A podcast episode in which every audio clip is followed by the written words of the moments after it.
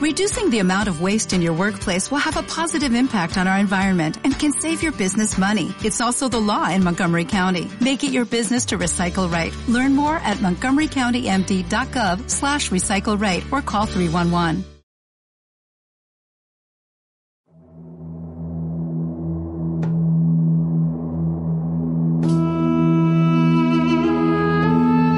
Egipto faraónico, viaje a la eternidad. El programa para los amantes de los viajes en Radio Viajera.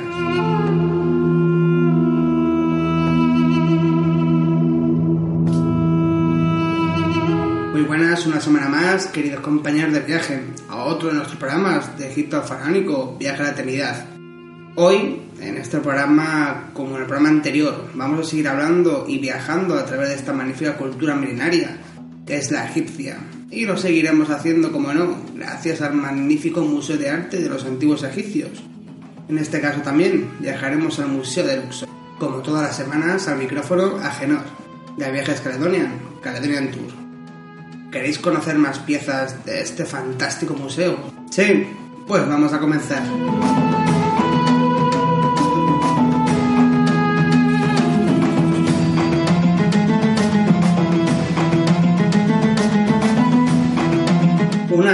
Preciosa pieza que se encuentra en el museo, bueno, más concretamente una estatua de arenisca, y que podemos ver fuera del museo, pertenece al Reino Medio y tiene una altura de 189 centímetros, una anchura de 48 centímetros y un fondo de 32, que pertenece al faraón Amenhotep III y le representa como el dios Osiris, con sus brazos cruzados sobre su pecho y con unos ojos estrechos. Esta estatua fue encontrada en 1951 cerca del templo de Smithy, en Arnat. Una de las piezas que más nos gusta a nosotros es la cabeza de diosa de vaca, de madera dorada con lápiz lazuli y cobre y pertenece al Reino Medio, más concretamente a la dinastía XVIII, con una altura de 95 centímetros, unos cuernos de 44,5 y una base de 26,7 por los 39,8 centímetros, y la cual fue encontrada en la tumba del rey Tutankamón. Esta maravillosa cabeza, que como os he indicado, está realizada en madera, unos cuernos fabricados de cobre y, como no, unos ojos preciosos realizados en lapislázuli, con la forma de los ojos del dios Horus. La cabeza, las orejas y el cuello son de color dorado. El resto del cuello, que da al pedestal, tiene un color negro de la resina y simboliza la oscuridad del inframundo. Como os he comentado también, eh, representa una diosa, la diosa Mehiweret, la diosa Ato, la diosa de la alegría y el amor, la que acoge al sol todas las noches y a los espíritus del inframundo.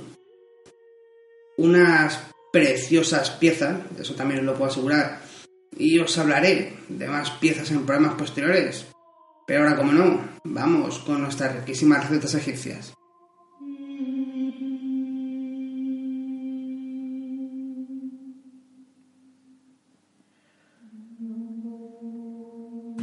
Hoy en esta sección vamos a preparar una sopa de arroz sajina. Los ingredientes que vamos a necesitar son dos cebollas, seis huevos, medio vaso de arroz, sal, pimienta negra, dos cucharaditas de aceite para freír la cebolla, cuatro vasos de agua. El método de preparación, eh, vamos a comenzar friendo la cebolla, bien hasta tener un color rojizo fuerte. Después vamos a añadir el agua, a continuación añadimos el arroz al agua hirviendo y antes, como no de cocer el arroz totalmente, vamos a añadir los huevos uno tras otro para conservar esa yema que quede completa. Más o menos este proceso os va a llevar unos 30 minutos aproximados. Bueno compañeros, ¿qué os ha parecido esta receta? Rica y fácil, ¿verdad? Contadnos vuestra opinión a través de nuestra edición de mail info.cardoniantour.com y ahora, como todas estas semanas, eh, vamos a pasar a nuestra sección de arcólogos y egiptología.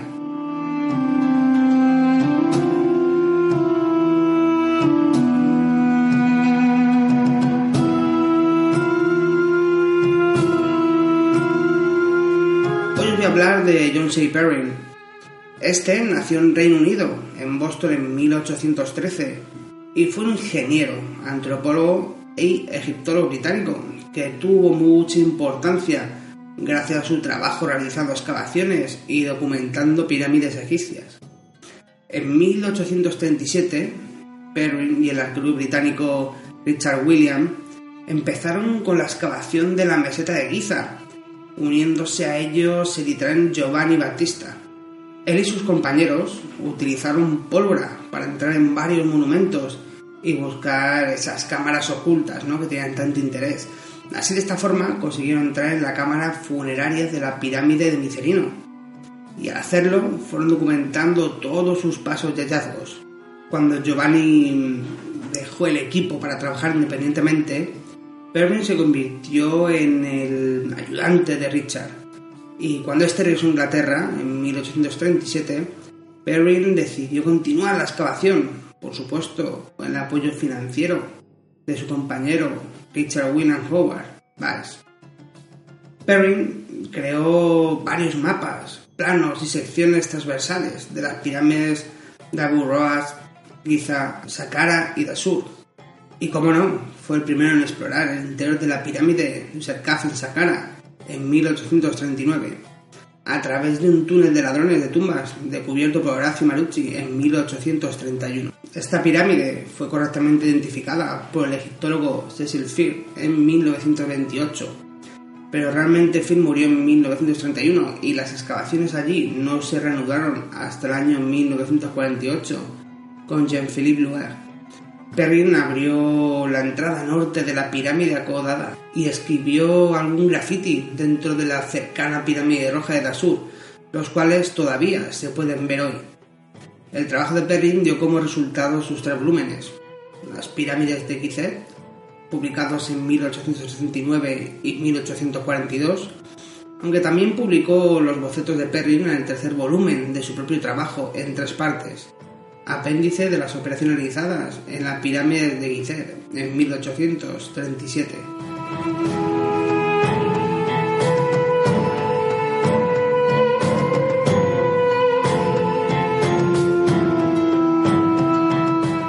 Bueno compañeros, ¿qué os ha parecido este egiptólogo? Hizo realmente hallazgos muy importantes para la egiptología de hoy. ¿No os ha parecido eso? Bueno, y hablando de parecer, ¿qué os parece si como cada semana antes de terminar nuestro programa, eh, hablamos un poquito de alguna curiosidad, ¿no? De esta civilización. ¿Os acordáis que en el episodio anterior os hablé de curiosidades con respecto a la comida? Pues hoy continuaré contándonos curiosidades sobre ello.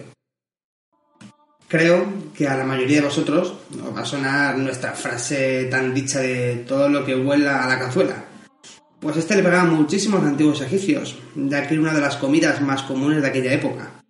La base de su alimentación, como ya se ha comentado alguna vez, eran legumbres, los cereales y la fruta, pero también tomaban proteínas en forma de carnes y pescado de río.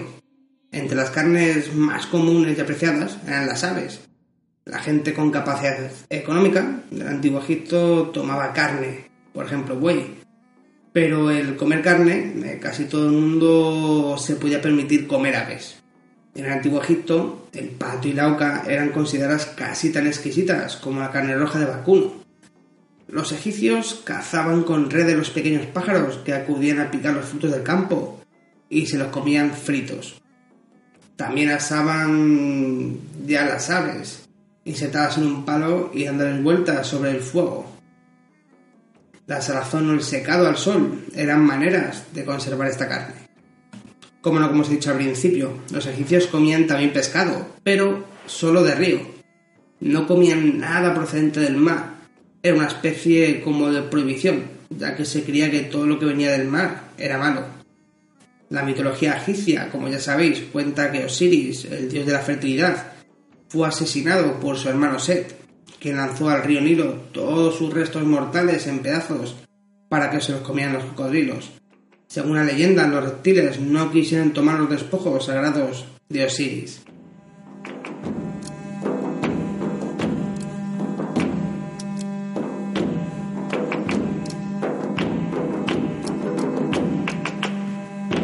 Bueno, queridos oyentes, se acaba ya este programa y me despido de vosotros una semana más, hasta la semana que viene en la cual espero de nuevo que no faltéis a nuestra cita semanal de Egipto faraónico, donde os tratamos muchos más temas sobre esta fascinante civilización. Os recuerdo de nuevo nuestra dirección de mail, info.caledoniantour.com, por si como no queréis viajar con nosotros o contarnos vuestra opinión sobre la receta, la curiosidad o nuestro descubridor de hoy. Como cada semana, recordaros que podéis viajar con nosotros en nuestro fantástico tour de Egipto con todo incluido y tours especializados incluidos para egiptólogos. También si deseáis estudiar egiptología en el país, podemos ayudar con los trámites de alojamientos. Espero no faltéis a nuestro siguiente programa. Hasta la semana que viene, compañeros.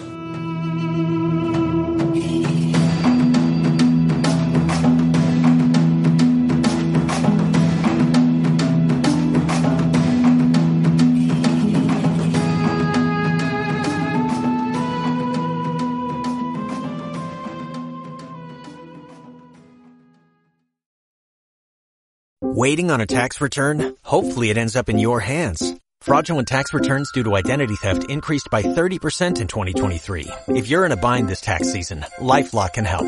Our U.S.-based restoration specialists are experts dedicated to helping solve your identity theft issues. And all LifeLock plans are backed by the Million Dollar Protection Package. So we'll reimburse you up to the limits of your plan if you lose money due to identity theft.